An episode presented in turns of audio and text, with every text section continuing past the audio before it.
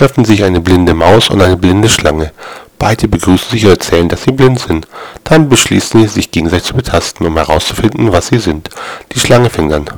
Du hast kleine Öhrchen, eine spitze Nase und kurze Beine. Du bist eine Maus.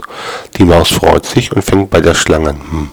Du hast keine Haare, keine Haare und keine Ohren. Bist du Niki Lauda?